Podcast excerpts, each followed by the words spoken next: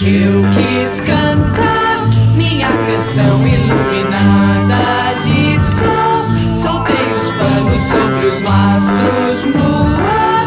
Soltei os tigres e os leões nos quintais. Bom dia, boa tarde ou boa noite, caros ouvintes. Aqui é a Ana Carolina do Agro Rádio. E nesta semana trouxemos o espetacular, o digníssimo tema O Tropicalismo. E alguns artistas do movimento. E para iniciar essa discussão, nesse lindo dia, começamos a falar dela, a maravilhosa Rita Lee Jones de Carvalho, conhecida como Rita Lee, nascida em 31 de dezembro de 1947, que viveu e participou do tropicalismo brasileiro na década de 60, se tornando uma influência para o movimento. Para dar continuidade nessa discussão, passo a vez agora para Caroline Wesley.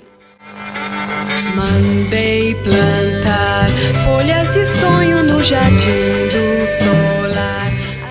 Alô, amiguinhos, estou aqui com mais um dos integrantes do Tropicalismo, Caetano Emanuel Viana Teres Veloso. Nasceu em Santa Amaro da Purificação, na Bahia, no dia 7 de agosto de 1942. Iniciou a sua carreira indo cantar em um bar com sua irmã Maria Bethânia em bares de Salvador. Se ingressou no tropicalismo, tendo como principal foco no terceiro Festival da Música Popular Brasileira, da TV Record, quando cantou Alegria, Alegria. Convido agora uma das minhas amigas, Natália Marques, para dar continuidade no nosso diálogo.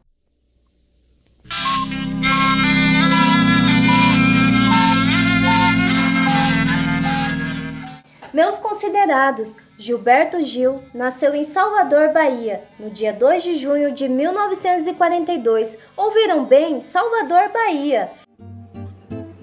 Eu vim, eu vim da Bahia cantar, vim da Bahia contar tanta coisa bonita que tem.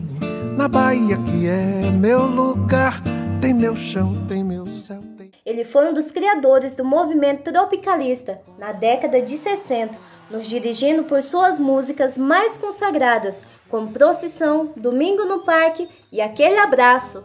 Agora estou aqui com meu amigo Cauã Mascarim, falando um pouco sobre a música Panis et Circenses.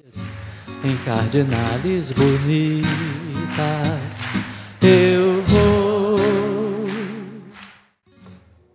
Lançada em 1968 e composta por Caetano Veloso e Gilberto Gil, a música Panis et Circenses, da banda Os Mutantes, foi e ainda é um dos clássicos do movimento Tropicália no Brasil, e traz consigo uma política antiga, a do pão e do circo, proposta pelos antigos romanos, onde seria necessário oferecer comida e entretenimento para o povo para que o mesmo não se revoltasse contra o governo.